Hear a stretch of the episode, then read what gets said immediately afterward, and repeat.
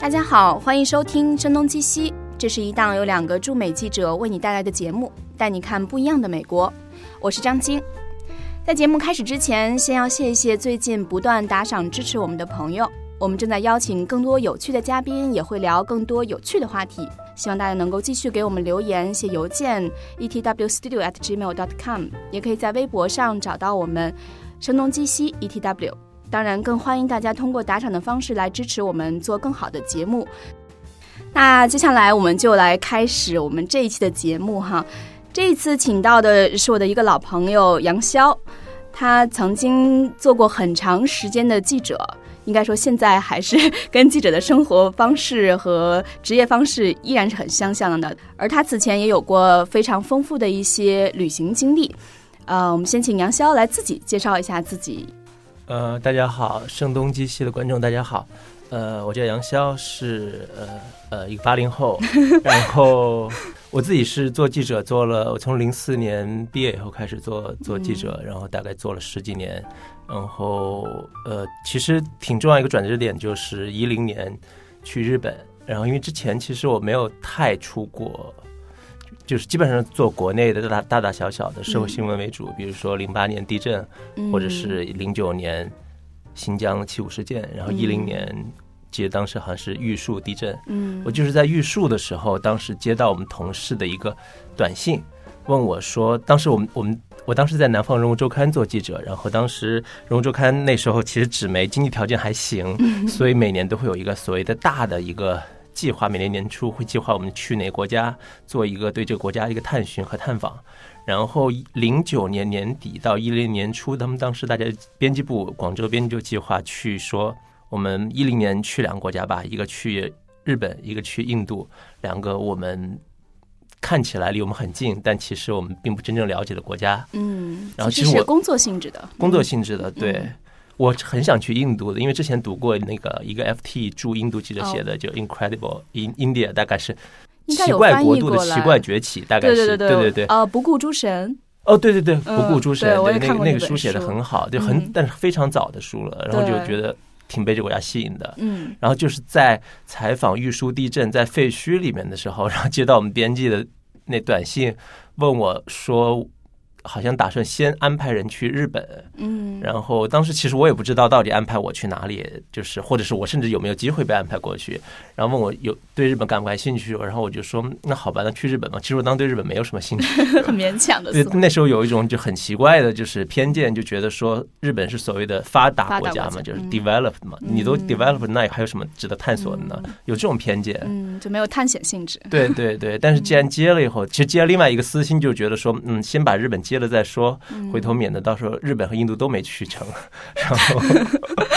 对，就是，然后后来就开始读日日本的书。大概是我们我那次好像是三月份吧地震，然后从三月份到八月份正式出发，大概有半年左右时间一直在读日本的书，可能读了四十几本。然后这时候就发现四十几本，四十几本，对，就各种各样的日本史什么之类的，包括当时特别有名的一本书叫《就拥抱战败》，呃，是一个美国学者写的，讲日本四五年之后的如何应对美军占领的这么一个过程，以及日本在战后自己的转型这样子，四十几本书吧。那时候就觉得说，嗯，就是当你确定有一个读书主题之后，读书其实效率很高，嗯，而且最重要的是通过这四十几本书激发起对日本的兴趣，嗯，然后就开始了。可以说是不可收拾的一个 跨国的旅行吧。就日本是第一站，然后之后又去了非常多的国家。就是，呃，我想想，如果捋一下，大概是几十个。呃，几十个，可能三四十个国家吧。对，然后包括就是做记者有一个很容易记忆方式，就是说你的旅行和你。当时发生的大事儿是相关的嘛？嗯，就一零年日本是我们当时找了由头，那还不是有特别由头的事儿，就是所谓的一个失去的二十年。嗯，就是八九年经济泡沫破灭以后，对，然后有一个是失去二十年这么一个由头。那之后就几个事儿就非常明显，一个是一一年的就是阿拉伯之春，就是北非革命去了埃及，然后接着就是。应该是一一年年底去了缅甸，当时是就是昂山素季被释放一周年，然后缅甸开始一个所谓的政治改革，嗯对，然后去那边做。这是一个独家专访，在当时。对对对，当时是一个独家专访吧。然后接下来就是又有一个中德媒体使者交换项目去德国，然后那拿了申根签证就没有理由不在欧洲 再转一圈，对吧？嗯然后后来回来以后又申请了尼曼尼曼 Fellow，就是嗯尼曼学者，然后在美国一三年、一四年在美国待了一年，好像咱们差不多是同时，你比我早一点对吧？早半年到美国的对对对对嗯对，那时候好嗯在纽约还住在张晶家里面。对，其实这个可能就跟我们接下来要谈论的一些话题有一些相关啊，因为呃，最近我也是在重新看那个应该是托尼尼朱特特呃对，他的呃一本刚刚在中国。其实这本书在中国出版应该叫呃《事实改变之后》吧，英文就是 When the Facts Change。对对这本书其实就是他的一些曾经在纽约书评或者一些出版物上的一个结集，是他太太帮他做的一些整理吧。呃，然后当中有一个章节还是蛮有意思的，就讲的是铁路的荣光。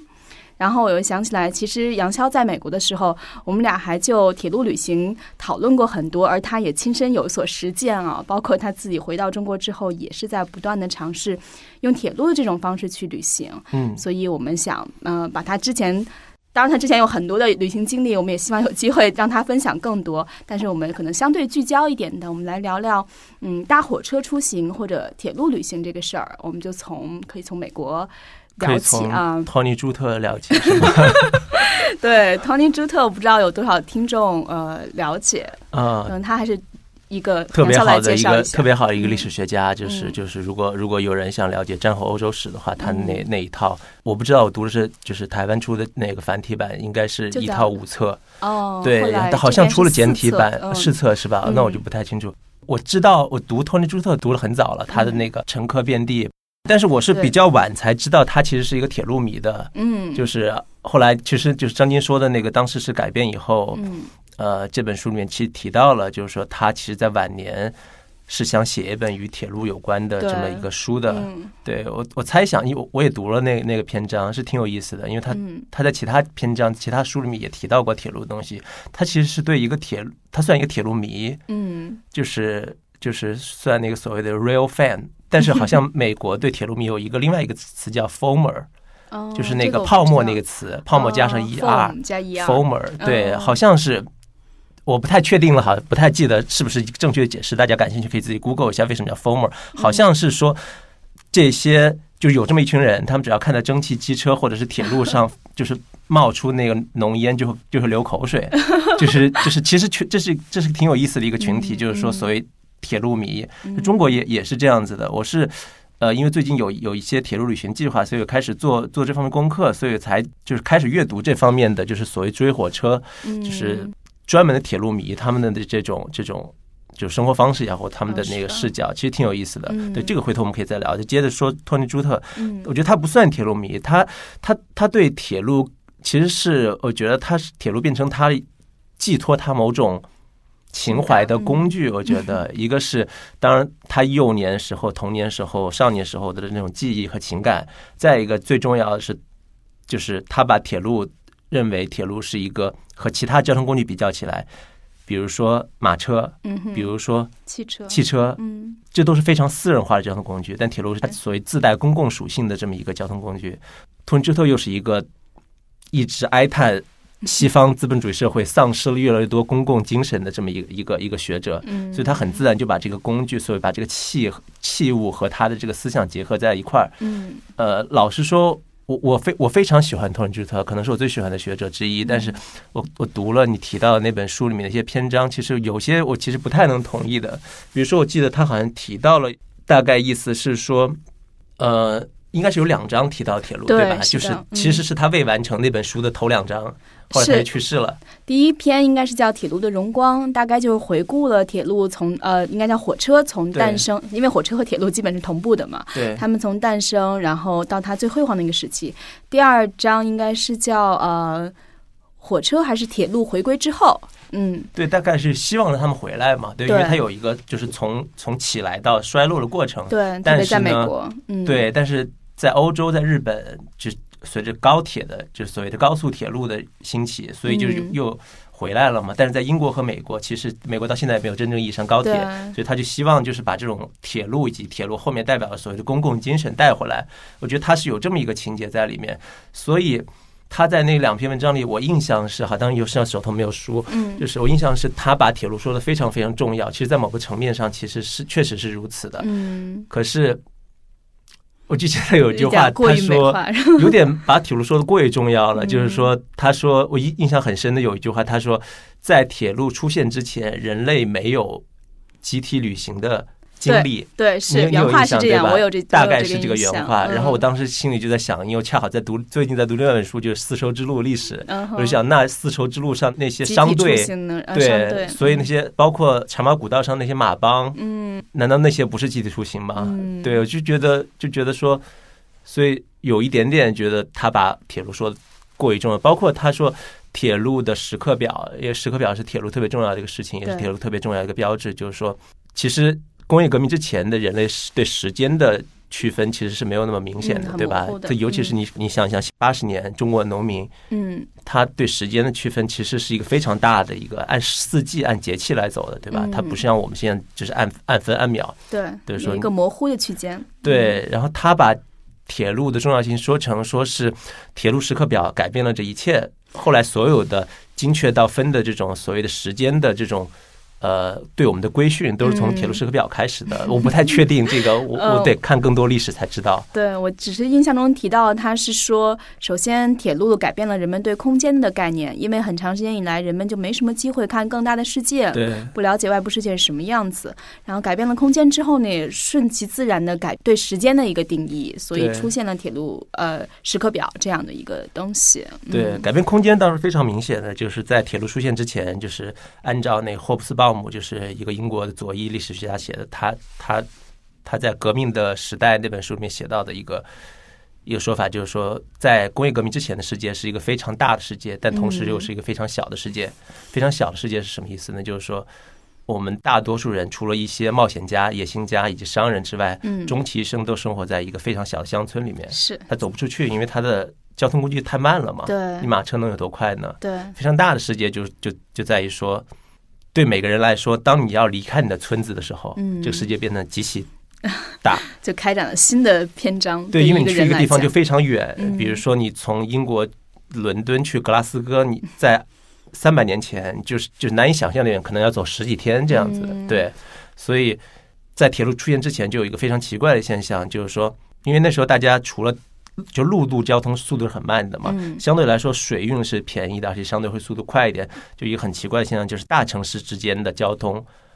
哪怕是隔得很远，大城市，比如说巴黎到波士顿，嗯。隔着一个大西洋，嗯，但是因为海轮的运输非常方便，嗯。所以巴黎和波士顿和纽约的联系要比巴黎和比如说中欧、东欧某个小城市，比如说布拉格或者是对，要要联系紧密的多。嗯。他当时还举个例子，大概是说，就是攻占巴士底狱的消息，在十几天内就传到马德里，从巴黎传到马两个大都会，嗯。但是在过了一个多月之后，离巴黎只有一百公里的小乡村才知道这个消息，所以为什么火车特别重要，改变了我们的空间概念？就是火车把这一切都都改变了，嗯，就是我们的世界变成不再是一个既大又小的世界。对。对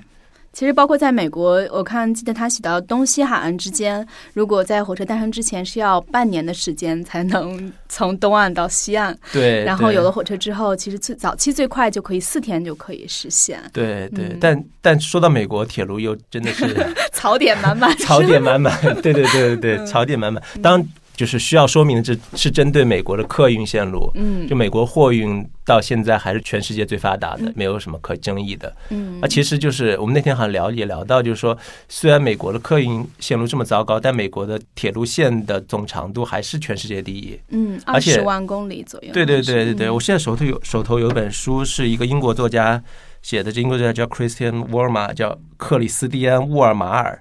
然后他出这本书翻译过来叫《钢铁之路：技术、资本、战略的两百年》，是一本铁路史，然后有很多图册。然后我就在里面看到一个数据，哈，我现在现在不知道能不能翻到，大概是是一九零六年还是反正差不多二世纪初的时候，美国铁路就有了四十万公里。嗯总里程，这个什么概念呢？就中国现在铁路的运运营里程是十二万还是十三万公里？对，是但是人们已经感受到，觉得好像去哪儿都可以坐铁路到达。我说在中国，对，在中国确实是这样子。其实嗯就是说到另外一个话题，就是因为我觉得之所以大家感觉到去哪里坐铁路到达都非常方便。其实嗯最重要的就是中国有个高铁网，对吧？嗯而且应该是去年一个大新闻，就是所谓的西成高铁，西安到成都的高铁终于开通了，因为那条高铁也很难修，要哦穿越秦岭。但不管怎么样，中国现在有个就是。已经非常庞大，而且非常嗯让全世界非常羡慕，但同时它还在继续扩张那高铁网。对，最近就不断的有新的消息，都是关于中国的高新的高铁建成。对对嗯对，然后我觉得这是这是给我们一种就是真的非常方便的一个感受。嗯比如说以前，因为我老家是湖南的嘛，我在天津读的大学，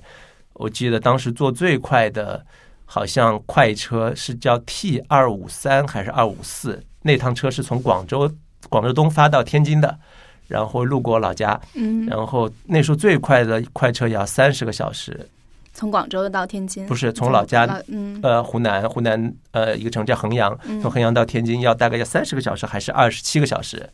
然后那时候十几年前，十几年前大学的时候嘛，嗯两千二十一世纪初，其实也没有那么久，对吧？都已经二十一世纪了，对，感觉像是半个世纪之前的事儿一样。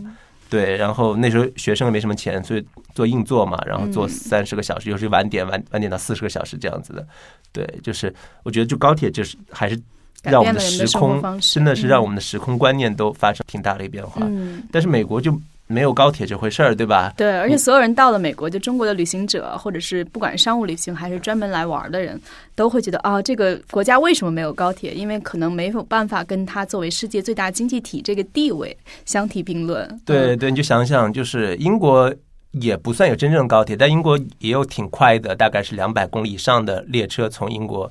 从从伦敦发出来到曼彻斯特，嗯整个欧到洲对对欧洲就不用说了，德国的、嗯德国的那个 ICE，、嗯还有法国的 TGV，、嗯还日本就更不用说子弹头，包括西班牙的列就是高铁网其实也挺也挺密的。嗯，对，那为什么美国没有高铁呢？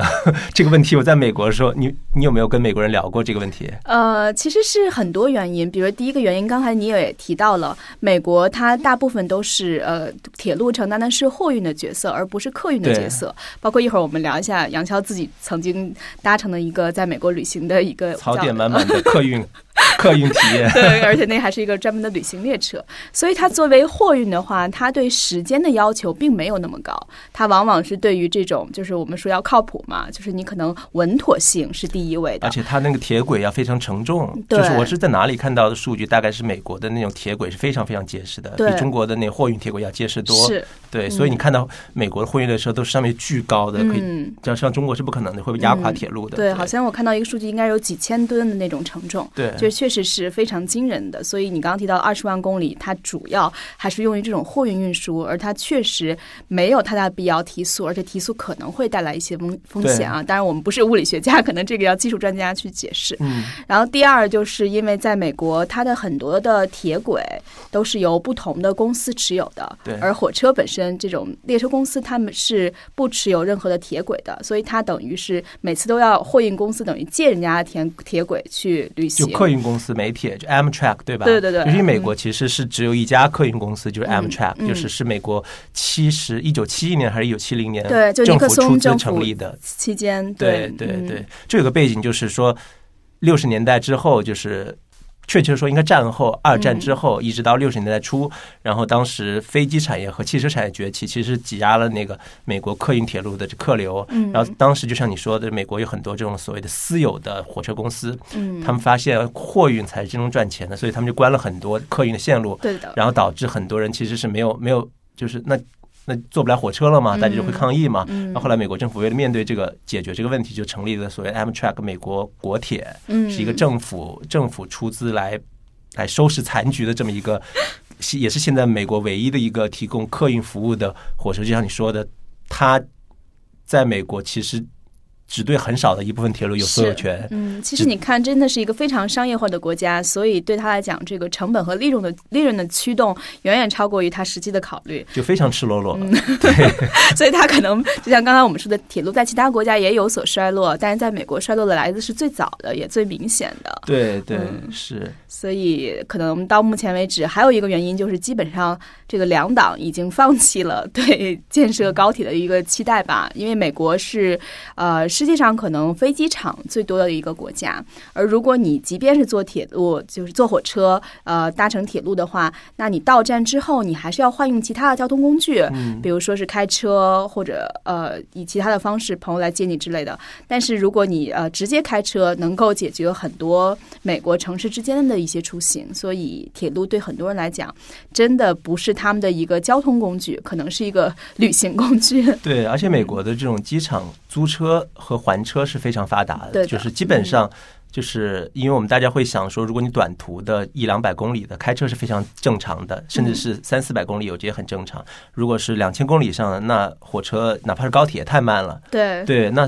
那如果你的对火车是很尴尬，嗯但火车确实有这么一个区间，比如说在一千公里左右的时候，比如说你现在从北京去上海，你愿意坐坐飞机还是坐高铁？呃，现在中国有高铁之后，呃，就四个小时就可以到嘛。嗯，去年又进一步提速了嘛，所以真的还是你加起来的出行时间和在路途上的时间，肯定坐高铁更我肯定愿意。去高铁，对，我坐高铁，比如说去青岛类似这样的地方，或者是去去武汉。我从北京去武汉，那我我肯定是愿意坐四个小时高铁。嗯但假如说如果从北京去长沙、去广州，嗯那我愿不愿意坐八个小时或九个小时高铁？那那我可能就不太愿意对，嗯那不管怎么样，就是说，其实对高铁来说，它还其实还是有这么一个区间，嗯比如说大概我猜可能是八百公里到一千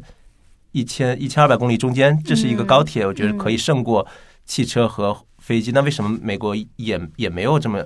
就是也没有利用这个东西发展起来呢？对，就其实基本很出行很密集的，就是华盛顿和纽约之间嘛，因为纽约是金融和大公司所在地，而华盛顿是政界所在地，这两者其实是有很多密切的往来的，也有很多人是可能每周都要在华盛顿和纽约之间往返的。对，甚至是通勤，对吧？对，嗯那为什么就是这一块儿？就是其实我最好奇的就是，因为他们有个说法叫叫东北走东北走廊，就是所谓的走廊嗯。叫就叫 North Northeastern 嗯 Corridor，嗯对吧？对的，对，应该是这个东北走廊概念，就是应该从波士顿往南到呃，到可能北卡或者什么，就是类似于往南到纽约，再到费嗯城，再到嗯。DC，对吧？嗯。这是一个人口非常密集的，特别适合高铁的一个区域，嗯。因为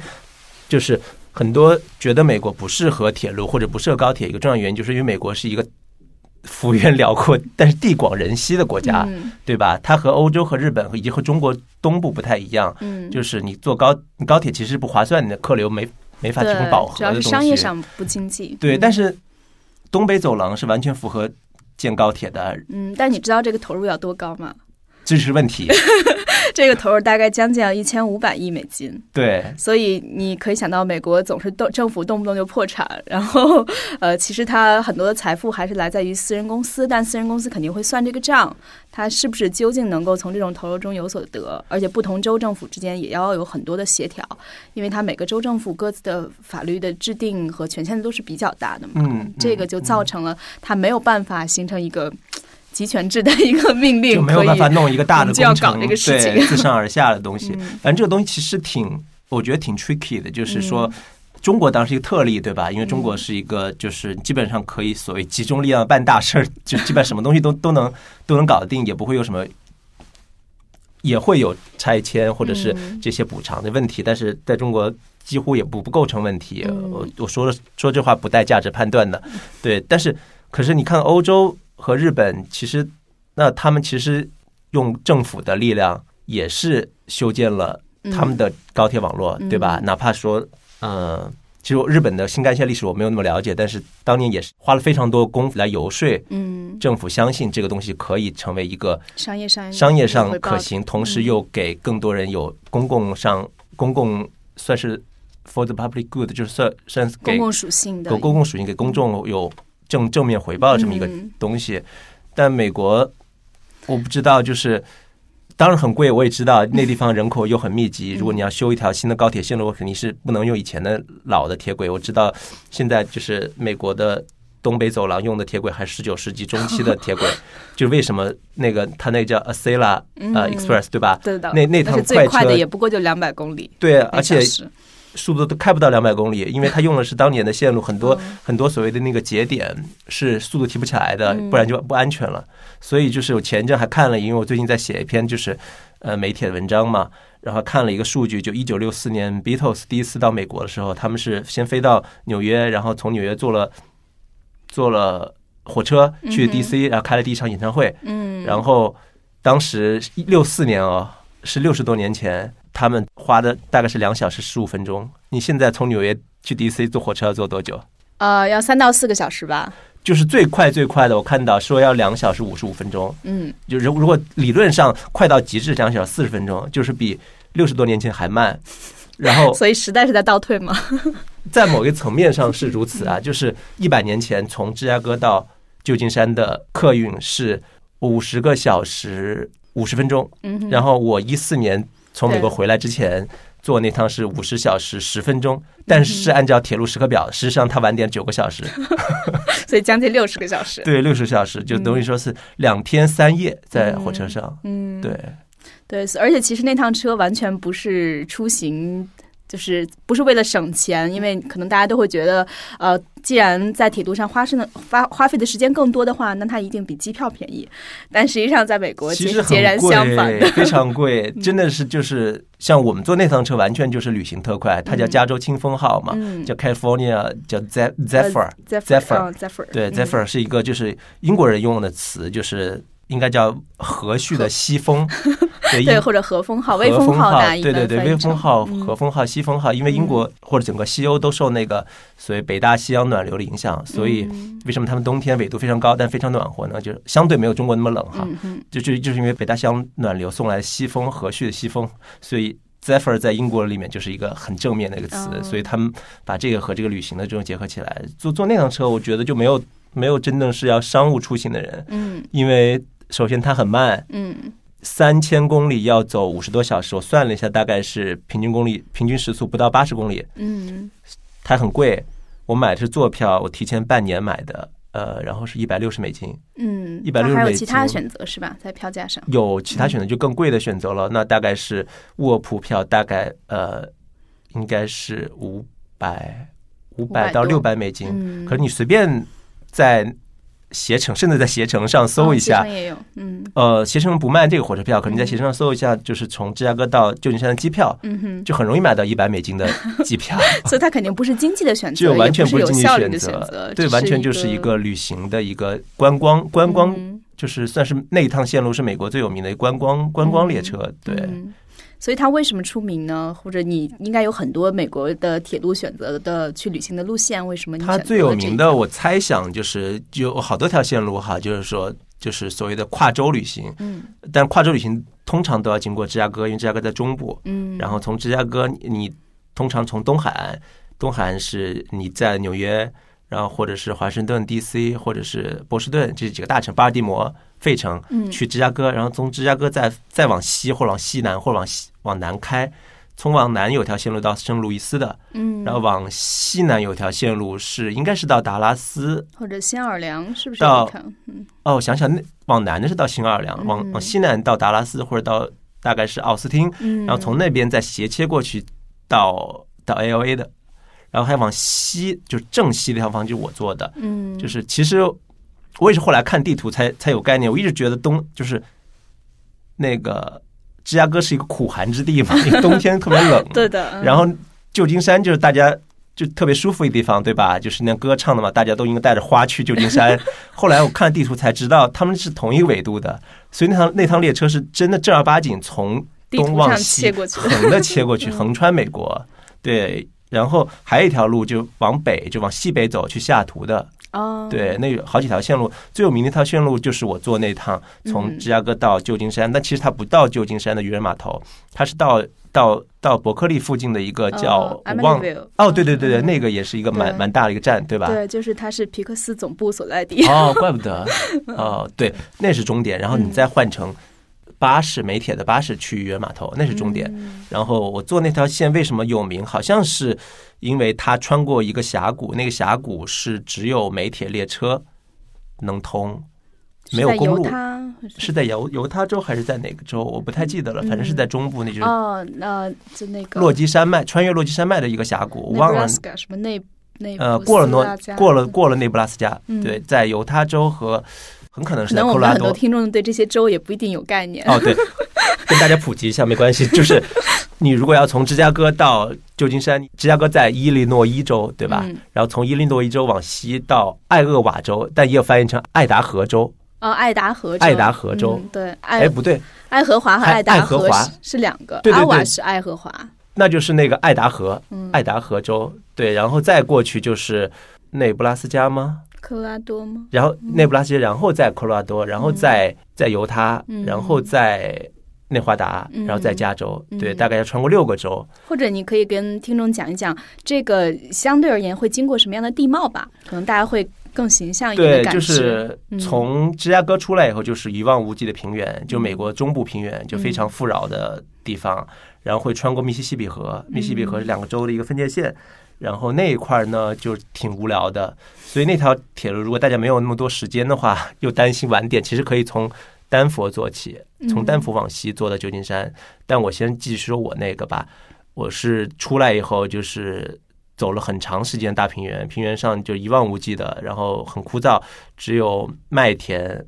或者是呃不是麦田，是玉米田，玉米田，嗯，对然后美国盛产玉米，对对，还有大豆大豆的田，然后过了密西西比河以后继续往西，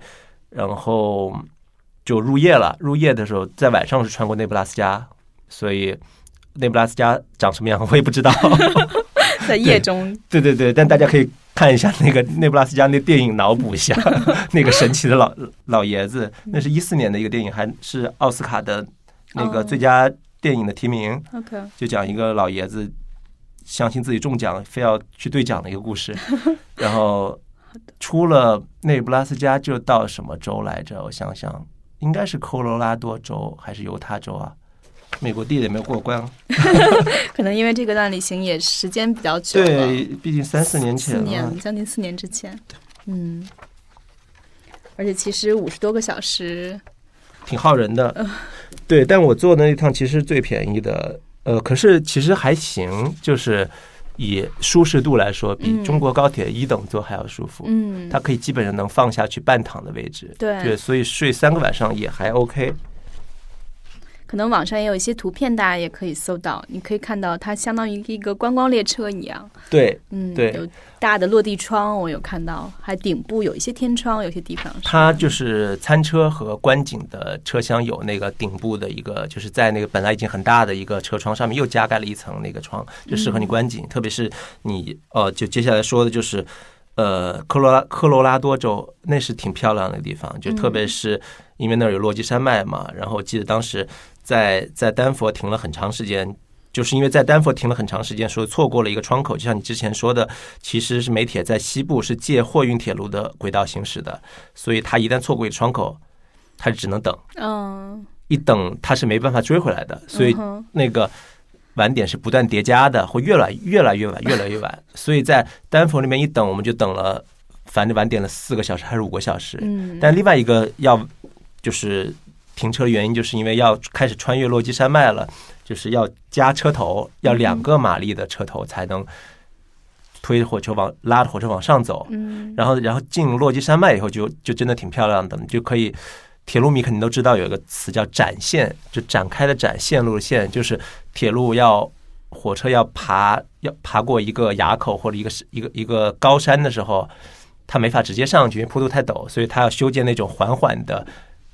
就是之字之字形的这种。当然有各种各样形状，有些是之字形的。我看那是一个巨大的一个很椭很漂亮椭圆的弧弧线，就和我们的盘山公路那个很像物理上的对但是火车嗯为什么有魅力，就是也是一个原因，就是因为火车非常长，所以你坐到后面的时候，你看的车头是在前面的，是一个非常漂亮的弧形。嗯，那这就是展现的一个特别特别有意思的一个魅力。然后进山以后，然后你就是就是那那地貌呢，就是一个换成了一个完全是针叶林的一个地貌，就很漂亮，就是像东北吗，呃长白山有点像，而且在一些就是背阳的地方还有雪，还有积雪，然后更远的地方就是雪，就是正儿八经的雪山，就中年积雪的雪山。其实，在丹佛之前就已经能看到雪山，它那雪山是什么样子呢？就是你底下是一片原野，然后雪山是一条很长的雪线漂浮在半空中，那也很漂亮。嗯对，然后真正进到山里面以后，就是高高低低一直在在山里面盘旋嘛。然后我我记得我当时就看到一条很清澈的小河、呃小溪，然后跟那个小溪走了很长一段时间，那小溪越来越大，越来越大，越来越浑，水越来越急。后来我才反应过来，那小溪就是科罗拉多河，哦就冲刷出后就是我们大家最熟悉的大峡谷的那那条河。嗯而且这条河是非常长的，它穿越好几个州。对，然后我当时说就是从在山里看到它的源头，跟着它一路长大，然后就跟着这条河，这条河就切出了一个峡谷，那个峡谷可能就是这趟车最大的卖点，就是一趟不通公路的峡谷，嗯也不通徒步的路线，所以你要看这条这条峡谷的风景，只有两个两个办法，一个是坐煤铁列车，一个就是那个漂流。哦，对，然后听说那个那那个漂流流应该也蛮危险的。应该蛮危险的，因为我嗯看，因为他们漂流有有那种分级嘛，一级到六级，六级应该是完全不可漂流的。我看嗯我怀疑那很可能到了五级，就是有有一段峡谷完全是那所谓的 white water，就是白水，就因为它那个河水特别湍急嘛，所以泛出来都是白色的嘛，哦就那非常急。我没有看到在那一段有漂流，但是我后来在那个旅行旅行杂志还是在旅行指南上看到说，在那儿漂流的人有个传统，因为那地方特别孤独嘛，就是也没有公路，一天到晚见不着人，嗯所以偶尔会有一趟，一天有一班或两班煤铁列车、客运列车通过的时候，那些漂流者都会向他们露出光屁股 来跟他们打招呼。不过我没有看着，嗯对对对，还当时也没有漂流的人。对，当时没有漂流的人。对，然后那块风景确实挺漂亮的，嗯而且它不是全程都是那种白水，它有些地方非常险要，就是。呃，你还看到倒下的树木，然后火车离那个那个水沸腾的水非常近，那有时候它一下又开阔起来，变成一一大片滩涂、一沼泽，也五颜六色的，就是那块风景确实还不错，或者能够持续多久？有这样比较？非常长，好几个哦小时，哦好几个小时，而且我们运气很好，虽然我们晚点了，本来我们正常应该是中午还上午通过，但我们晚点六七个小时，到下午五六点才通过，还好那会儿没天黑，如果再晚一点的话，天黑那就完全看不着了。嗯，然后我们那次晚点最后晚了九个小时，还给我们带来一个额外好处，就是反正大家都不是那种要赶时间的，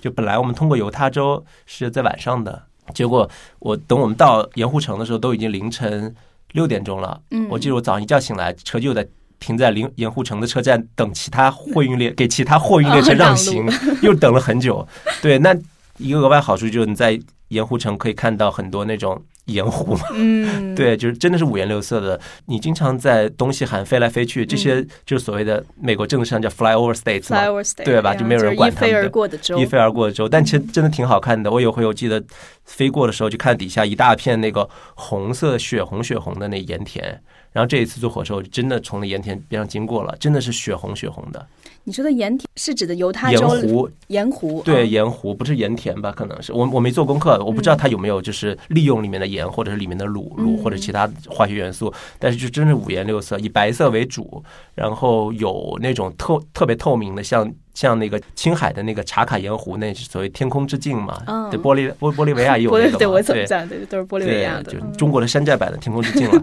对，有那种特别反光、很漂亮的那种，也有那种我说那种真的是血红色的，还不是那种一般的红，就血红色的那种，还还挺。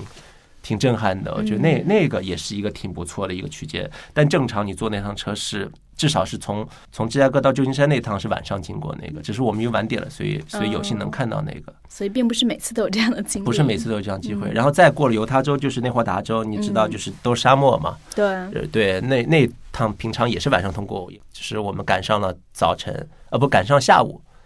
对，然后之后有点遗憾，就是本来我们应该下午四点钟到那个终点站叫什么呃 Emory，，Emilyville 吧，对我我我得查一下，对就是那个终点所以其实按正常按照那个铁路运行时间，我们应该在白天的时候穿过加州的，但我们是凌晨一点才到，所以很大一部分是晚上才通过的。所以我们在翻越内华达山脉的时候，已经天都很黑了。越过一个叫叫什么来着，就是应该是全程铁路最高点，可能两海拔两千多米的垭口，那个垭口很有名，哦，叫 Donner Pass，就唐纳山口是内华达山脉的一个垭口，就是火车要穿越、那那那那个垭口应该是全程三千公里海拔最高的一个地方。当年还有一个挺有名的一个事儿，就是大概是在美国西迁的，就是当年美国应该十九十九一个所谓西迁西迁浪潮嘛，当时有淘金热，淘金热 也好，或者是怎么样，反正有有大概多少个家庭组成了一个非常庞大的队伍。因为听信某一个人的旅行指南的说法，其实他们有条常规路线，嗯然后他听哪个人走了一条不不太好的路，不太常规路线，结果就在冬天的时候被困在内内华达山的那个所谓的唐纳山口，然后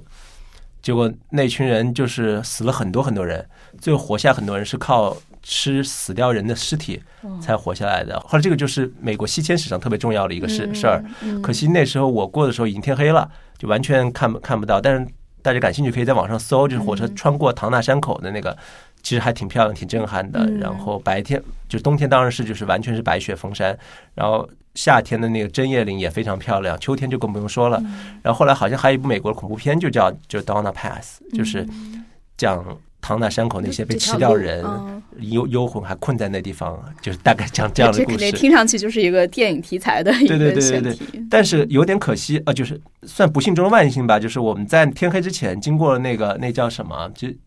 加州的创业者特别喜欢去的那个湖，太浩湖。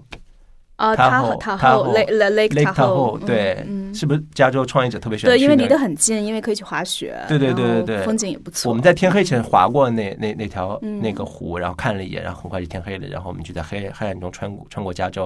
然后最后到达了旧金山，嗯，还挺还挺值得的，就是嗯。因为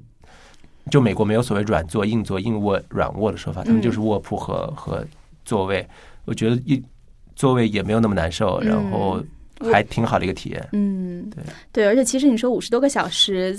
两天三夜是吧？三天两夜，正常应该是两天两夜，嗯，但其实最后变成了两天三夜。嗯，对，但如果你想自驾的话，其实很不仅说你可能有些地方你没有办法进入，而且其实你整个的时间肯定是要比这个漫长很多的。对，而且重点是你如果你自己是开车者的话，你真的是你可能不会有那么多心思来看、嗯，看风景吧，你的神经都都在都在车轮上和那个在各种各样交通标志上。对是，不过后来因为就是呃想起来可以跟杨潇就这个话题做一些交流的时候，然后我就去查了一下，因为我们大概在二零一四年呃有一次对话提到了当时 Amtrak 它其实推出了一个计划，希望邀请美国的一些作家们能够乘坐 Amtrak 呃体验一下，而且其实是免费的，呃，而且最终也不要求你要写一篇文章去夸赞一下 Amtrak，它不是一个赞助行为。而当时呃，我记得好像是你还是你把那个转给我的，对，嗯，我当时还在微博上转发，然后艾特了中国铁路、北京铁路、广州铁路，但是没有人搭理我。其实是一个多么好的宣传机会，嗯，对，而这个确实让很多人也很兴奋，因为你知道最后他收到了多少个申请者吗？八千嗯，你这个数字翻倍。啊？是吗？嗯，哦，有一我今万六天还在千个申查请，者，就是都是说第一年的那个 residence 那对个，，就是叫 Writer in Residence。对对对对，嗯是二零是，一四年的时候，但最终在一万六千个人当中，只有二十四个人拿到了一个机会，就第一年的 fellow 是吧？对第一年的 fellow，而当中其实有一个人还是我认识的一个记者，嗯，他叫 Chris Taylor，因为当初我们呃，他写过一本书是关于星球大战的。啊，也有翻译成中文，呃，我们当时就是在星战的粉丝大会上啊就他这本书做过一些交流。他是现在 Marshall 呃驻旧金山的站长，哦，嗯，然后你要介绍一下 Marshall 奋吗？你要介绍一下 Marshall 吗？呃，Marshall 就是有点像什么呢？因为美国这种像三十六课吗？呃，他不光是科技，也有其他嗯方面的新闻，像他写《星球大战》这个就偏文化嘛，嗯但是他也做一些科技方面的报道，嗯一个还是比较综合的一个新闻网站吧，嗯。就是美国有一个当年有一个很出名的 Grumpy Cat，记得吗？就不高兴那个猫，啊，后来是一个网红猫，然后嗯他们就是最早以那个新闻出名的。哦哦哦，但是这个就讲的猫奴很八卦太，多了，真的是猫奴是一个巨大市场。是。然后他就是后来我搜的时候才发现是他参加了这次呃 fellow，然后他非常的兴奋，PO 了自己的很多的照啊，片，真的吗？呃，还写出来做这趟嗯呃他在哪里 PO 的？Facebook 还是 Twitter？呃，他写了一篇文章，一个 blog 哦，他那 blog 是在 Amtrak 那个 blog 上面啊、发的我搜到的他没有在 Amtrak 的哦网站上，但是其实很多参加这个 fellow 最后是发表在 Amtrak 那个网站上面的，嗯。然后他还写了什么？呃，我我我印象不是很深了。然后大概有总结了七条，他做这趟旅行的一些体验，可能其中有一些就是刚才我们反复在探讨的，就动不动给货车让路这件事情。哦，这个也有吐槽对吧？并没有 说都说好对吧？对的，嗯，然后他其实选择的非常巧合，跟你一样，他选择了去做这趟微风号。哦，是吗？嗯，哦，那我应该看看他的文章。对，对，但是写的比较短。哦嗯，他当中有写到，好像车上实际上是有无线网络的，是可以理论上是可以工作的。他是选择的是卧铺车厢嘛，哦因为其实这次赞助就是你可以在美国任何地方选择起点和终点，然后呃管吃管住，管住就是卧铺，管吃就是他本来卧铺也是自带饮饮食的。对，呃，然后同时你中间也可以不限制你停多少次，你想停多少次停多少次。嗯然后他就做了这样一次旅行，但是当他好像只旅行到一半的时候，就会觉得哦好像已经旅行了像半个世纪那么久。哦，真的吗？为啥呀？他会为什么会有这种感觉？呃。哦，我我来念一下吧。他不只是做了微风号，呃，哦清风号，他是说，嗯，因为他是 base 在旧金山，所以他从湾区先向丹佛出发，嗯然后跨越了落基山脉，乘坐的是这个对。California 呃对嗯，加州清风号。然后他在芝加哥待了一两天，呃休息了两天，然后之后就向东一直到了纽约。哦，他说这样的整个旅程下来以后，他就会觉得已经像是特别久了。他不只是呃乘坐了微风号，哦他这是典型的 coast to coast 嘛，对吧？东西海岸之间的旅行嘛。，对，但他接下来呢，他又得回家，不是吗？嗯所以他换了一条路线，停了几个地方，一个是亚特兰大，一个是新奥尔良，最后坐的是。呃，通过休斯顿做的是叫 Sunset Limited，好像有一个日落号。哦日落号，对，这个好像是。非常老的一个火车。对，还有那个从 L A 到旧金山的是更有名的，叫海岸星光号。嗯，对，那那个也非常有名，就是因为和一号公路并行，那就很很漂亮嘛。对的，嗯。总之，反正我觉得这个还是一个挺有意思的体验，而你等于是万里挑食吧。对，差不多万里挑一 这样的当时讨论特别多，我记嗯得是因为我那趟旅行是一四年六月份，因为我最近正在写，我就那个 当时写的日记，到现在才才准备把它写出来，嗯然后也会提到一部分这这个，就稍微做了一点点功课。那那一趟引就是讨论大概是二零一四年年初，嗯，最早起源是十二月份纽约的一个作家，当时那个作家是就很年轻的作家，二十八岁吧，一个女作家，在网上读了另外一个作家的访谈。嗯那个作家说，呃，火车是我写作效率最高的一个地点。然后那个女作家看了就觉得特别有同感，然后就在网上艾特了那个 Amtrak，对。像，所以你也学着这个艾特中国对我艾特中国体育，人家不搭理我。但是当天那个 Amtrak 就给那个女作女女作家回复说，我们我们可以来一趟，就是来一个尝试。你需不需要一趟就是纽约往返芝加哥的那个就是卧铺票？嗯，然后后来很快这个就是 Amtrak 那个就是社交媒体的总监就和这个女作家联系了，那个女作家当时说 sure，就是为为什么不？对，然后他们就商讨旅行方案，然后就给了他一个 package，那 package 就是你说的那种卧铺车，是最好的卧铺的嗯。含包含一日三餐的，嗯那个大概是价值九百美金，嗯就因为这个事儿，所以还所以后来当时还引发了争议。我记得当时纽约《华盛顿邮报》的一个作者还写了一个文章，就是对你说的那种。一万六千个踊跃要申请这个项目的写作者说：“你们快给我踩刹车！”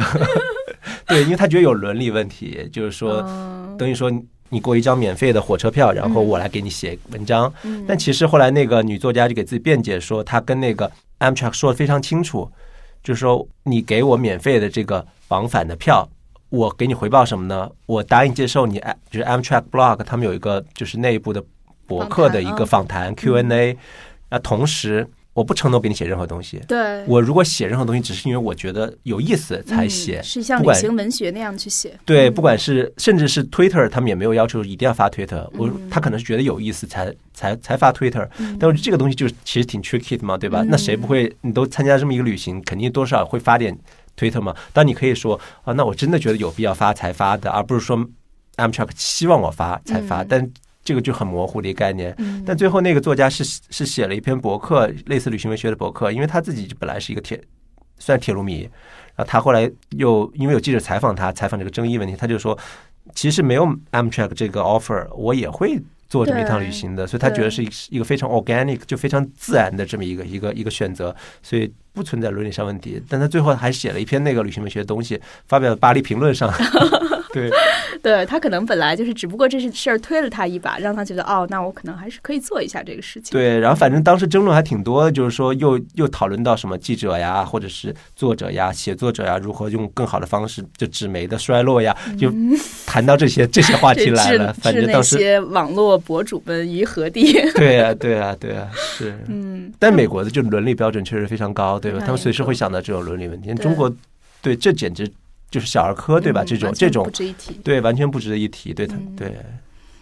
对，而且他其实可能会呃标注出这是 sponsored content，他们一定会标注出，这样其实倒是很简单的解决了这个问题。对对，我觉得这样他们真的很好，就是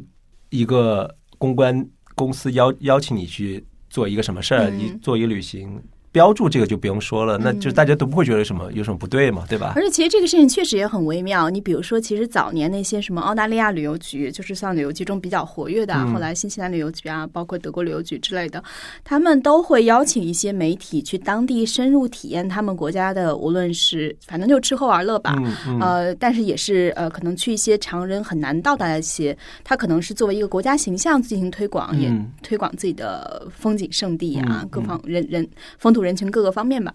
那这些记者你都是 sponsored trip 是吧？都是被他赞助的旅行，从机票、酒店、全程的所有的安排。而你最终你作为一个生活方式记者或者旅行记者，你肯定是要写他们的，嗯，这就是你工作的一部分。对，嗯，所以这个又怎么定义？但是还是会标注对吧？这这趟旅行是由比如说利益相关方，就是让让读者知道。这是比如说澳大利亚旅游局或者是新西兰旅游局是一个利益相关方，对吧？那你就你就大家读的时候会有一个契约，就是说，OK，我知道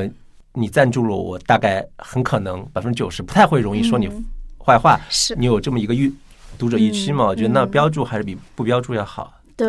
可能也并不是都会标注，因为其实它的版面像设定就是一个旅行版面，或者是或者是它的版面就被读者预期为就是一个这样子的一个合作版面这样子的。这样我就想起来最近的一个事情，当然可能跟这个媒体旅行不一定相关了，因为去年《纽约时报》曾经因为现在媒体业确实遭遇很多财务上的困境嘛，它推出了一个计划，嗯，然后让你进行一次全球的旅行，可能要几十万美金。呃，但是这个全程的过程之中，你是能够当地《纽约时报》最好的记者陪同你去深入的了解某一个地方，甚至我记得在中国，可能西安啊，然后可能就美国人很喜欢去的 这种 西安这样的桂林啊之类的地方，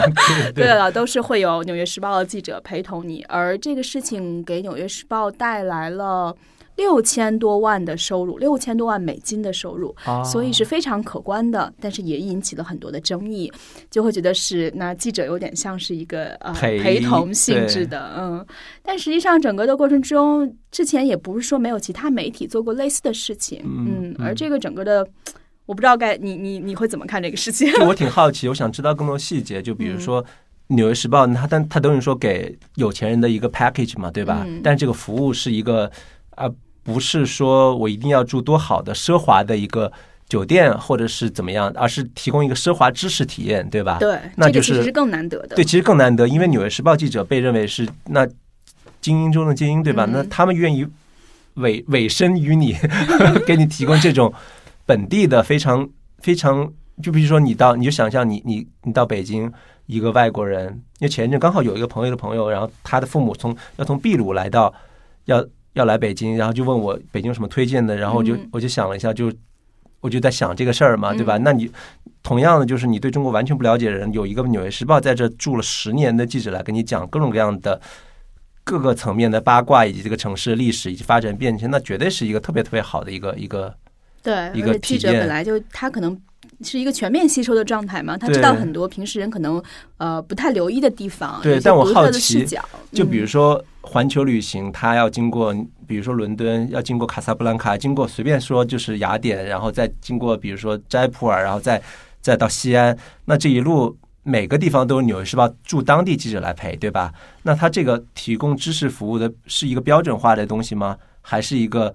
更多的记者来定？我给你给你什么，不给你什么？然后。记者是以什么什么身份参与到这里来？让记者和这个项目的经济上的关系是什么样子？我都挺好奇的。嗯，确实是这些细节，他可能没有第没有向公众展示吧，而且他也是第一次这样的尝试。嗯，呃，而且他好像我之前有看到是说，这些环球旅行的他们也会跟他讨论线路，而不是一个固定的线路，所以他肯定是结合当地的记者的一些实际情况进行一些设计的。而包括你自己订环球旅行的机票，你也不是哪哪都去嘛，你还是有选择的嘛。对对，不可能做到那一点。《纽约时报》其实就。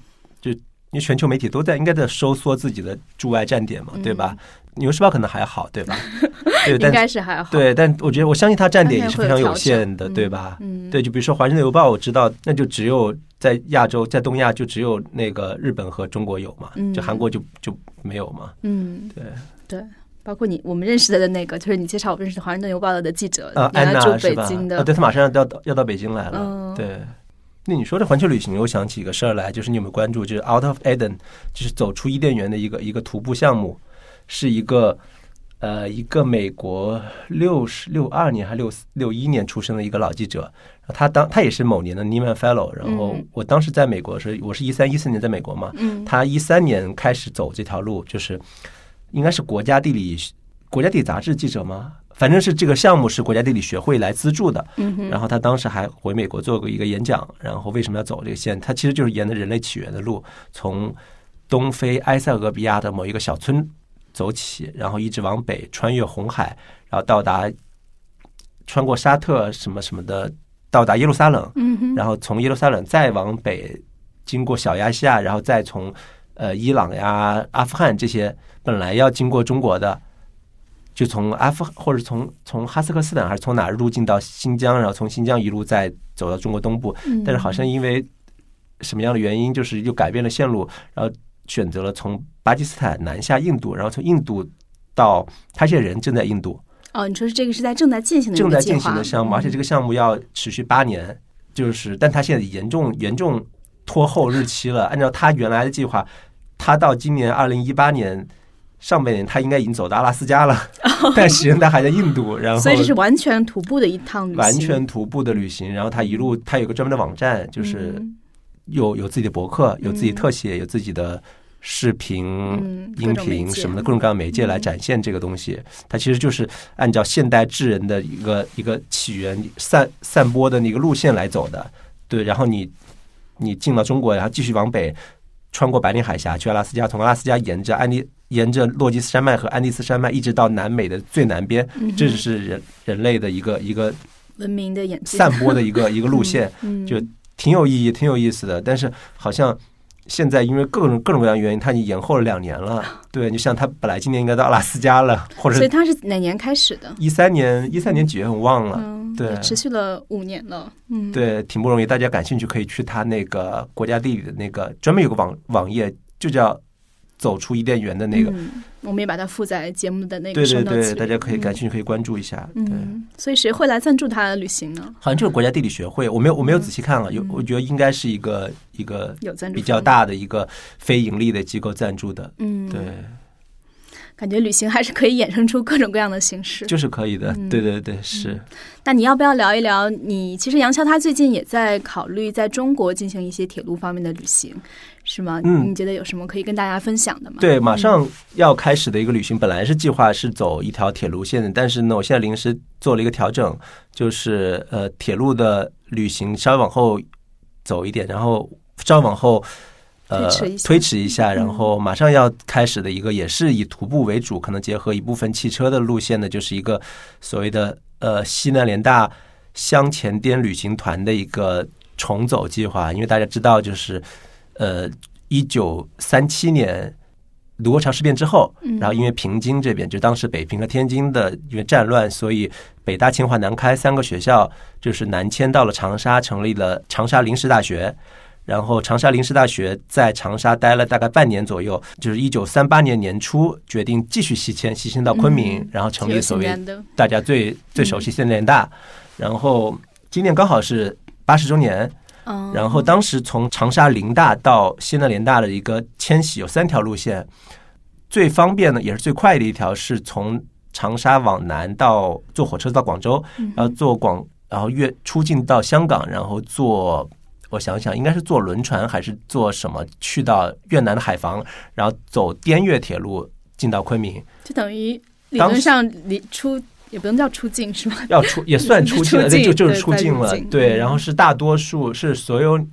女生，还有家里比较有钱的，因为学校虽然补贴，但其实也是有限的，所以你自己还出一部分旅 旅行费，还有。很多教授他们选的这条路线，那还有一条路线是从广西到桂林，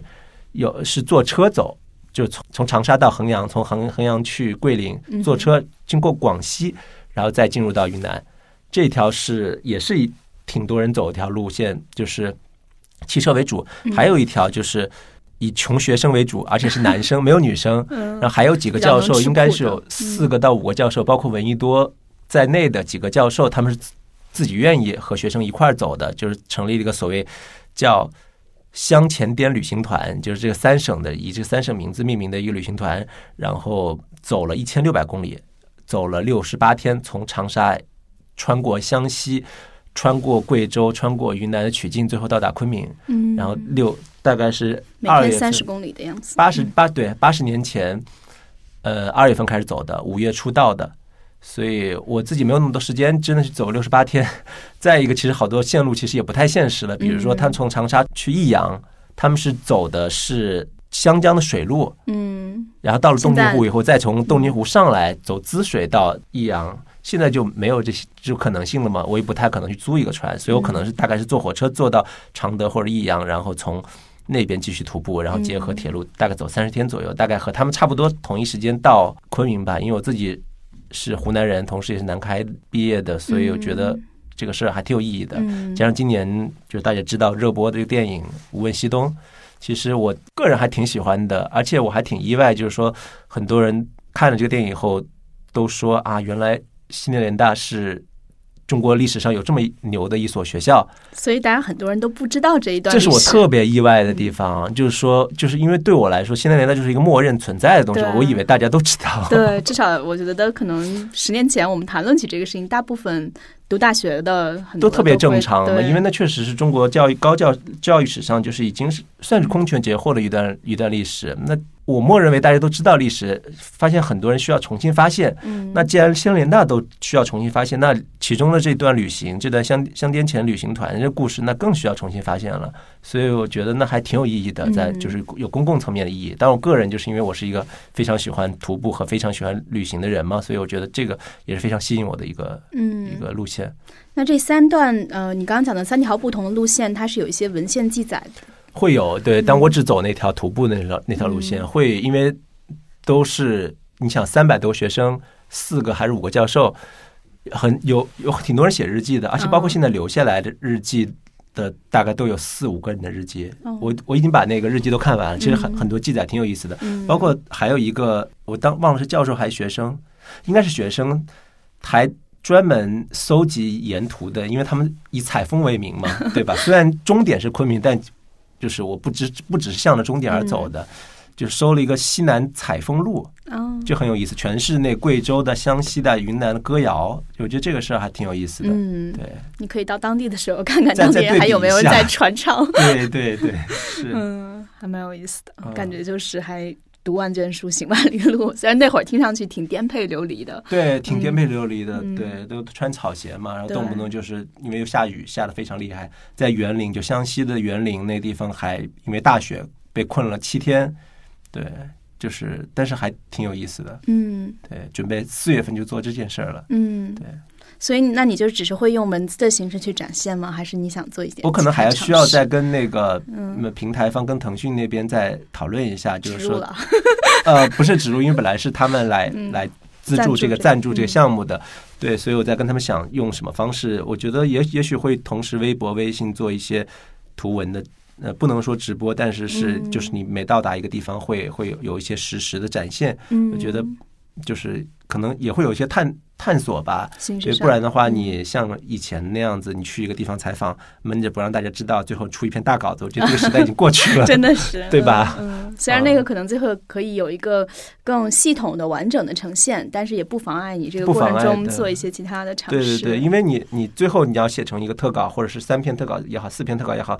你你需要它的故事性，或者你需要它的一个叙事的一个感觉，所以你你少不了一定会砍掉很多东西。嗯那砍掉很多东西，以前来说是没法没法用的嘛，对吧？但现在其实我们其实随时就可以扔扔到我们的微博上，扔到我们的微信上，或者它做一个再利用嘛。嗯，觉得对啊，就是和以前确实不太一样。那其实刚才我们也对比了高铁在中国或者欧洲其他国家、日本和美国非常不一样的嗯境遇。呃，至少在中国，我相信很多人用铁路这个方式去旅行的话，比美国是要常见很多的。对，那你觉得你怎么看呃乘高铁旅行这个事情？乘高铁旅行，我觉得比如它非常高效地到达了一个地点，对它它如果是你说这个旅行是不包括商务旅行、出差这种，对吧？对，我觉得不以到达不达不以抵达为目的的这种东西，如果你嗯不以抵达为目的，那当然高铁就是不太有魅力的嘛，对吧？因为它只在一对，我要嗯出差的话，那就很方便，真的很方便，就是就是当天往返，京沪当天往返就是就非常方便。但如果要旅行的话，那我很难不太能想象高铁有有什么特别的嗯吸引我的地方，嗯因为它就就像你说的嘛，就是它的目的就是抵达嘛，它也不在过程。但很多时候旅行就是在过程嘛，嗯，对吧？尤其是你高铁又开的那么快，你真的想看风景，就刷着就过去了，对你拍都拍不过来。所以高铁可能没有对我来说，如果纯从旅行的角度，没有那么有魅力。包括那些嗯我不是铁路铁路迷，但是那些铁路迷其实他们追逐都是那些慢车，对，包括。成昆线就很有名的，就是现在还没有开通高铁，但是成昆线就可能不知道大家熟不熟悉成昆线。成昆线是一条非常穿越了非常多高山峡谷的一条一条线路，当年嗯修建难度很高，难度非常高，就是一度被联合国，我不知道这数据靠不靠谱啊，说被联合国视作就是大概是人类奇迹之一和阿波罗探月来并列的这么这么一个人类奇迹，因为就那个地方是不可能修建铁路的，最后建成了，是六十年代时候六六七十年代建成的吧，然后死了非常多的人，然后一半的路线铁轨都在桥梁或者隧道里面。然后甚至是好，就是你记得有一部那个李煜的作品叫《观音山》，嗯，对吧？嗯就范冰冰和那个谁，嗯呃，没关系，就范冰对，范冰冰演的，嗯对，然后那那个就在那儿拍的，在其中有一个站叫就是那关村坝，关村坝，对，就是那那个车站，就整个车站都建在隧道里面，就很神奇的地方。那那地方风景也也很漂亮，就是以后有机会我肯定是要要往那边走的。但是我说这个是说，成昆铁路其实是现在还有一趟慢车，嗯因为要穿过大凉山嘛，所以方便彝族民众出行，所以它有一趟就是几乎每站都停，然后非常非常慢的火车。那趟火车其实虽然很可能卫生条件没有那么好，但是很适合观景。然后哪怕是快一点的 K 字头的车，它也比高铁要要要慢很多，嗯，所以很适合观景。但是呢，我想说的是，成昆铁路现在正在建副线，副线就是就很多地方要截弯取直，就是有些地方它是就我刚才说的展现，它是缓缓的翻越一个山脉的时候嗯，它如果这个地方修一个隧道或者架一个桥，它就不需要再走那条老线了。哦那复线其实是好像比以前成昆铁路少了三百多公里，这意味着它的效率提升，效率提升了，快很多，速度也会快很多，快很多，但就省略很多很好看的风景。所以这就是你如果纯从旅旅游的角度来说，为什么高铁和快速铁路没有那么吸引人？就想起那个 对，我就想起这个 网络文学什么过去呃时光很慢，什么见一个人需要多哦，你说那个如间写一封信，那叫什？么？从前慢是吗？木心的，哦，对，是木心的，对对对，被被引用的太太多了，都被唱成流行歌曲了。感觉像已经像网络文学了。对，嗯，是。包括你刚才在搜这个时候也看到说，火车不是观音山的专属，还有什么猜火车、周瑜的火车里边都有火车的影像。对对对，你火嗯车就就就是世界范围里也是这样子的，就是你比如说你去英国的或者美国的博物馆，你看十九世纪的绘画，很多都是都是火车主题的。我印象特别深的是在那个爱丁堡，爱丁堡的国家博应该苏格兰国家博物馆。然后看到当时的画，就是因为它那个城堡嘛，以城堡为背景的，就是但是为了展现时代特征，一定是一个就蒸汽机，就是蒸汽机车然后冒的白就很浓的那个白烟，然后从那底下穿过。嗯，对，就是就是火车就是一个特别的特别时代有时代气息的一个东西吧，但它好像又永远不过时，对吧？你看高铁现在又可以代表，或者当年六十年代日日本的那个子弹头列车新干线又能代表当时时代，然后现在高铁又代表现在时代，就好像嗯好像火车是永远不落伍的一所谓现代性的一个一个象征。而且，其实蒸汽列车那会儿是工业革命的一个象征嘛。绝对的是，而且对啊，就是包括特纳的那个作品，你肯定看过那个，对吧？对对对对。还有呃，像美国那个也是比较纪实的画家，叫爱德华霍。破哈叫 Edward Hopper，嗯，他也有过一个火车的一个作品，但实际上很多时候火车它不光是火车本身了，可能就是车站。车站对车站特别重要，就是你看纽约中央车站对吧？就完全是一个所谓内内燃机时代或者是柴油机时代这么一那就是或者说美国镀金时代的这么一个象征，就是就是中央车站这样子的地方，就是就变成个地标嘛，对吧？你不可能错过的这么一个地方，或者是很多商业的围绕这个。车站来进行的，这个其实也是托尼又回到一开始我们说的托尼朱特为什么他觉得火车是一公共精神的一个代表，就是因为火车、铁轨还有车站，尤其是车站，嗯，就是就是一个一个城市特别重要、不可或缺的一个东西。对你进入和离开这个城市，你可能都是要通过它。对对是，而且如果比如很多朋友到纽约，让我真的推荐唯一一个。一定要去的地方，那我肯定是说中央车站，是吗？对的，嗯，因为我虽然我觉得这个也许也算是景点，但它肯定不是很多人想象中第一念头的景点。不是第一念头，你肯定是帝国大厦或者克莱斯勒，或者是呃洛克菲勒中心顶端顶层，反正要登顶嘛，或者自由女神之类的，或者双子塔的一些 因为我觉得这个地方值得一去，最重要的原因是它跟当地人的生活还是有非常紧密的联系，可能每天有将近三十万人在那里通勤。到目前依然如此，因为很多人住在康州，也是要在那里搭车。而当地就是呃，整个车站有像你刚才说的，有大量的一些商户，所以人们的每天无论是买个面包、买杯咖啡，还是带瓶酒回家，对他们来讲就是日常生活中的一部分。而当中有一些很有名的餐厅，在历史上是虽然现在可能没有那么好吃了，但是毕竟是可能看过广告《狂人》里边有在里边拍摄的一些场景，就是很纽约那些地方，嗯。而且它是当时那种穹顶式的建筑，也是嗯非常惊人的。对。现在现在中央车站主要还是通勤的短途的列车是吧？对，主要是它开往纽约北部，就是可能比如说去耶鲁、纽黑文那边是要在那里坐车。其他长途的 Penn Station 是吧？呃，它也有往东边去长岛的 Penn Station 和呃中央车站都会有去长岛。从纽约去芝加哥的长途列车是在哪里发来着？应该是在 Penn Station。Penn Station 是 Penn Station 是以前也好像是也。宾夕法尼亚车站嘛，对吧？以前也是非常辉煌，后来被拆拆掉了，就很可惜。现在就非常丑了，对吧？这个好像是当时发生在很多车站身上的命运，就是它把底层的功能性给你保留了，嗯，但是把地面以上的那种可能非常富丽堂皇，或者说呃，像历史上很多著名建筑去。应该叫什么？致敬，tribute，呃，对，去去致敬的那一部分就完全的给你舍弃了，因为它可以把上面重新盖成高档的写字楼，然后呃，就是商业的一些意图嘛，而这个。最糟糕的事情就是发生在宾夕法尼亚车站身上。宾夕法尼亚车站，对吧？对对啊，这个太可惜了。这也是那个托尼朱特大肆批判的，当当时的就是所谓的科布西耶这种功能功能主义至上的浪浪潮嘛，对吧？只考虑实用性，然后完全不考虑任何审美。因为有些车站就像你说的，不只是向古典建筑致敬，有些车站是甚至是向教堂致敬嘛，对吧？是的，包括我其实也有。还正好写到这个，就是看宾夕法尼亚车站，它是仿照了公元二百一十七年的卡拉卡拉浴场哦，嗯，所以也是一个你可以想象，它呃二十世纪初应该是二十世纪初建成，或者十九世纪末二十世纪初左右的时间，铁路的荣光荣光时代，荣光时代，但是它其实可能像一千五百一千六百年前的一个建筑去去致敬，所以还是非常了不起的。对，然后就被拆了，就觉得还。关键是现在特别难看，对吧？就几乎不像一个车站，完全没有。但是它现在也在调整，因为它对面实际上很微妙的是，它对面有一个非常壮观的建筑，历史上是美国的呃邮局，就是 USPS。呃，因为其实美国邮局在历史上是发挥着很多重要的作用的嘛，有很多巨型的建筑都是邮局，但现在呃有的是被改为。纽约时装周的一个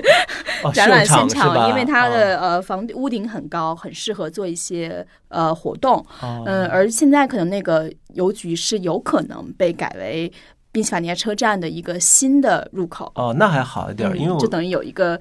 漂亮的建筑成为它的一个新的呈现方式。对，我记得我在波士顿去纽约，基本都因为我自己当时不开车嘛，所以就是坐基本坐坐大巴。然后终点都是 Penn Station，然后就那附近，嗯，其实就停在街边，我都不我都不觉得有这个车站存在，那车站太没有太没有没有存在感了，就是一个呃一个怎么讲地理标志。就一个地理标志，一个历史已经消失掉的一个东西。嗯对，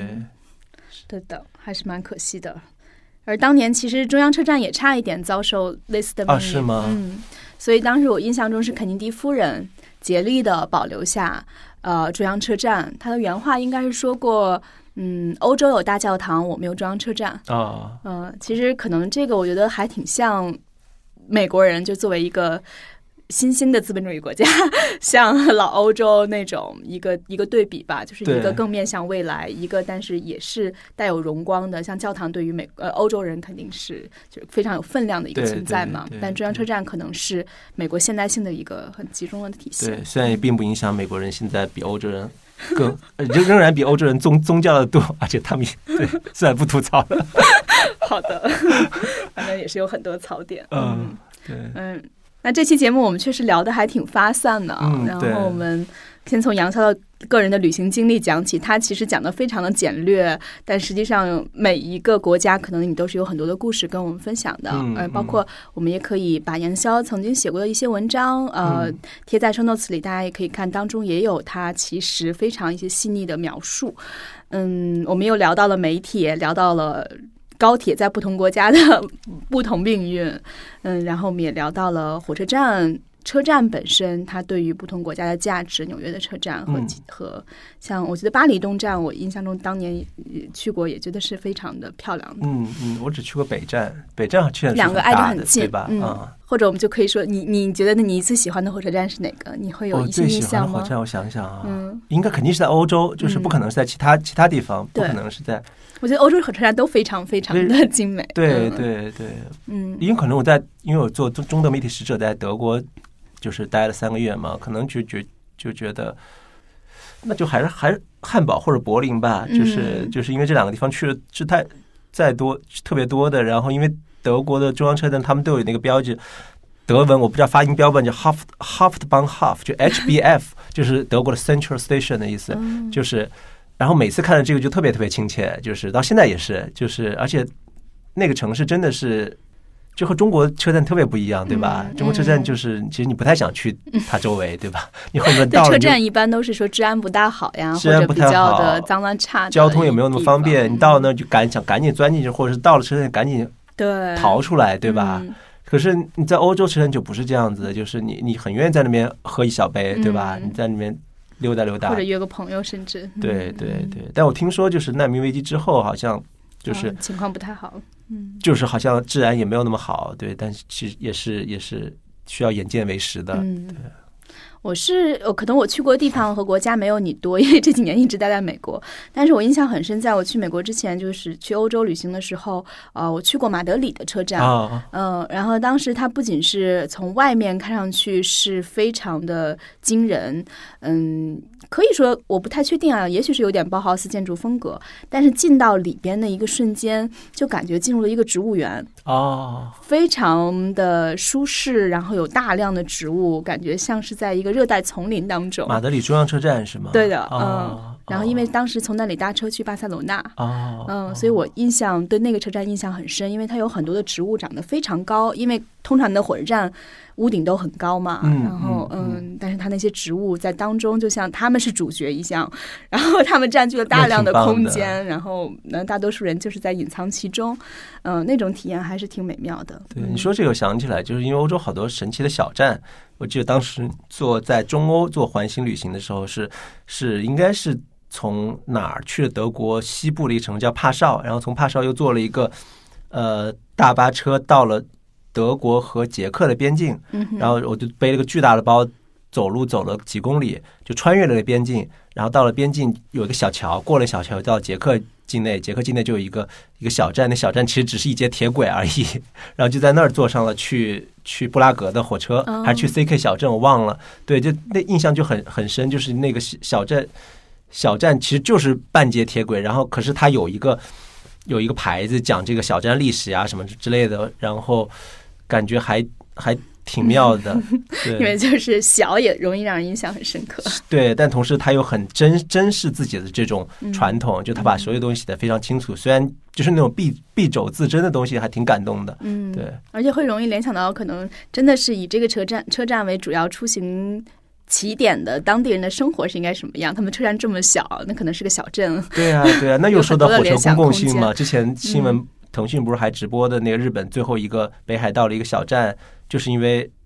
为那么多年为什么没有关掉它？就是因为有一个高中女孩，然后她要借那趟车上学，后来这高中女孩终于毕业了，然后就顺理顺理成章就把那条线关了嘛。那就火车就永远不是一个不是一个纯市场考量的东西，它一定是一个有有很很强公共性和背后可以延展出那公共精神的东西。对，挺神奇的。我觉得可能真的，至少在美国，火车目前到 Amtrak 是算是政府运营的一个政府机构对国国铁嘛，算是嗯对。但是我没有看过它的财务状况，应该赔亏损的还是蛮厉害只有。就就是靠你们东北走廊那块在在 cover 其他的亏损，东北走廊那块赚钱的，对，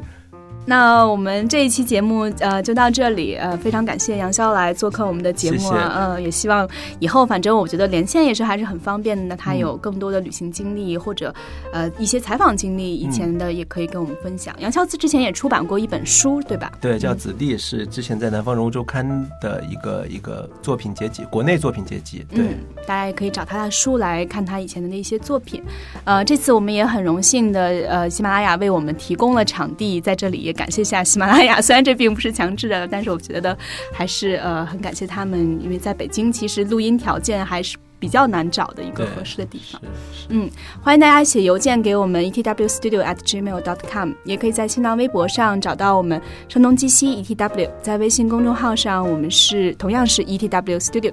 我们下期节目再见，谢谢拜拜杨潇，谢谢，拜拜，再见。